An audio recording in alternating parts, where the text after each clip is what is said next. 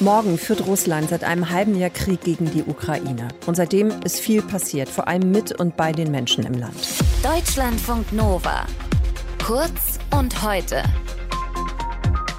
In vielen Regionen, da ist ein ganz normaler Alltag nicht mehr möglich und in vielen Regionen können eben Menschen den Jobs, die sie vor dem Krieg hatten, nicht mehr nachgehen. Viele haben ihre Arbeit verloren.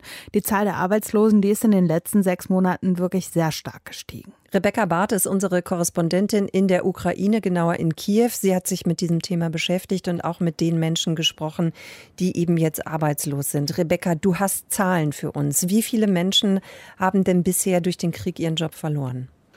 Das ist schwierig tatsächlich genau zu beziffern, aber es gibt Schätzungen. Die ukrainische Nationalbank beispielsweise schätzt, dass die Arbeitslosigkeit auf über 30 Prozent gestiegen ist. Zum Vergleich vor dem Krieg waren es etwa 9 Prozent. Und demnach haben fünf Millionen Ukrainerinnen und Ukrainer ihre Arbeit verloren. Und dann gibt es aber noch ein weiteres Problem, nämlich, dass viele Menschen nicht mehr ihr volles Gehalt ausgezahlt bekommen. Das heißt, sie haben zwar offiziell Arbeit, aber man geht davon aus, dass 20 bis 25 Prozent der Beschäftigten genau davon betroffen sind. Du hast gerade gesagt, fünf Millionen Menschen haben ihre Arbeit verloren und weitere bekommen eben weniger Gehalt. Gibt es irgendwie so Branchen, die, ja, ich sag's mal, kriegsfest sind, bei denen man das jetzt nicht so merkt und welche Branchen dies besonders trifft? Also davon soll vor allem der Dienstleistungssektor betroffen sein. Dort gibt es jetzt aktuell sehr, sehr wenige Stellen, Restaurants, Bars, Hotels, auch sowas wie Schönheitssalons. Generell muss man aber festhalten, dass so ziemlich alle Branchen davon betroffen sind.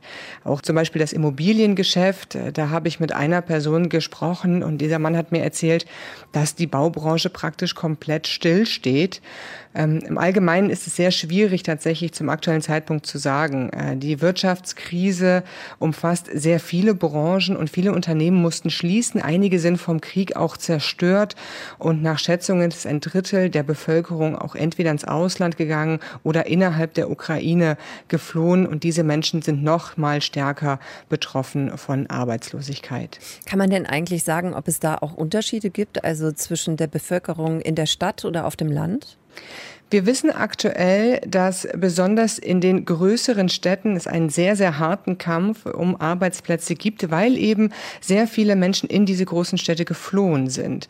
Ähm, aber genaue Zahlen gibt es leider auch hier nicht. Was wir auch wissen, ist, dass die Situation nochmal verschärft ist in den besetzten Gebieten und in den umkämpften Gebieten, wie ich eben schon gesagt habe. Dort werden tatsächlich Unternehmen zerstört oder sie müssen schließen, weil sie keine Ressourcen mehr haben, weil sie keinen Strom mehr haben, weil sie kein Wasser mehr haben und können ihre Produktion dann nicht fortführen. Wenn man in Deutschland arbeitslos wird, dann bedeutet das in den meisten Fällen, dass man Arbeitslosengeld bekommt. Ähm, ist das in der Ukraine auch der Fall? Also gibt es für die Betroffenen Unterstützung vom Staat? Das gibt es tatsächlich, allerdings ist die Unterstützung oft so gering, dass sie gar nicht zum Überleben reicht. Hinzu kommt Inflation, das ist ein weiteres großes Problem derzeit in der Ukraine. Die ukrainische Währung Grivna verliert an Wert, aber die Gehälter steigen nicht, im Gegenteil, sie sinken oder man bekommt eben nicht mehr das volle Gehalt ausgezahlt. Und das trifft dann beispielsweise auch Menschen, die eh wenig Einkommen haben, beispielsweise Rentner und ganz stark auch hier wieder Geflüchtete, die alles verloren haben, die ihr Haus verloren haben, ihre Arbeit verloren haben, kein geregeltes Einkommen mehr haben und sie müssen nun zusätzlich beispielsweise eine Wohnung mieten oder ein Zimmer in einer Unterkunft. Gibt es denn eigentlich auch Branchen, die Arbeitskräfte suchen? Also das, was du jetzt gerade schon erzählt hast, das klingt ja jetzt nicht besonders äh, optimistisch. Ähm, gibt es trotzdem Branchen, die sagen, wir brauchen aber eigentlich gerade jetzt auch noch Leute? Die Situation ist tatsächlich auch nicht sonderlich optimistisch gerade. Es gibt viele Leute, die versuchen umzuschulen, die versuchen, sich neue Perspektiven aufzubauen.